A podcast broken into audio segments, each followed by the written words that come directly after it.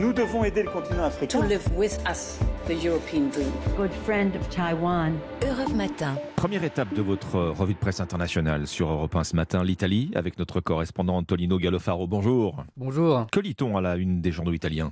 Silvio Berlusconi et ses déclarations toujours euh, inattendues.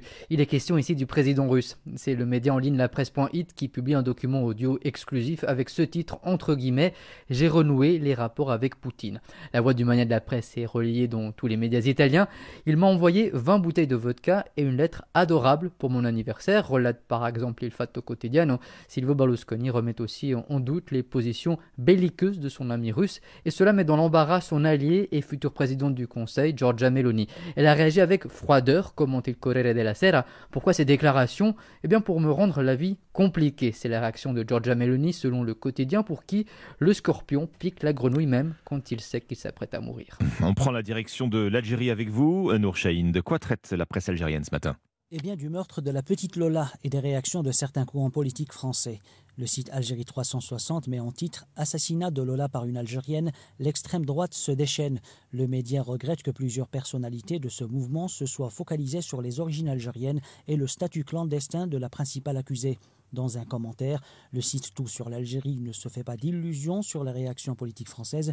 Pour ce journal, l'assassinat d'une collégienne en France devient une opportunité politique pour toute l'extrême droite. Tout sur l'Algérie ajoute que la divulgation du lieu de naissance des suspects constitue du pain béni pour Éric Zemmour et tous ses adeptes. Pour les médias algériens, l'affaire telle que décrite en France passe de faits divers à une récupération politicienne impliquant des immigrés. Nous voici enfin en Inde avec vous comme Bastin. De quoi parle la presse indienne ce jeudi? Du premier distributeur automatique d'Idli du pays. L'Idli, c'est un petit pain de riz et lentilles euh, emblématique de l'Inde du Sud, disponible dans toutes les gargotes. Alors tout est parti, raconte The Economic Time, d'une vidéo postée sur Twitter. On y voit un habitant de Bangalore recevoir son Idli chaud en quelques secondes grâce à un robot cuisinier.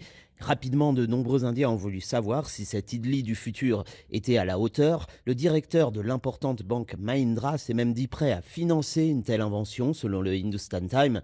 Mais la perspective d'un envahissement du pays par des distributeurs d'idli ne ravit pas tout le monde.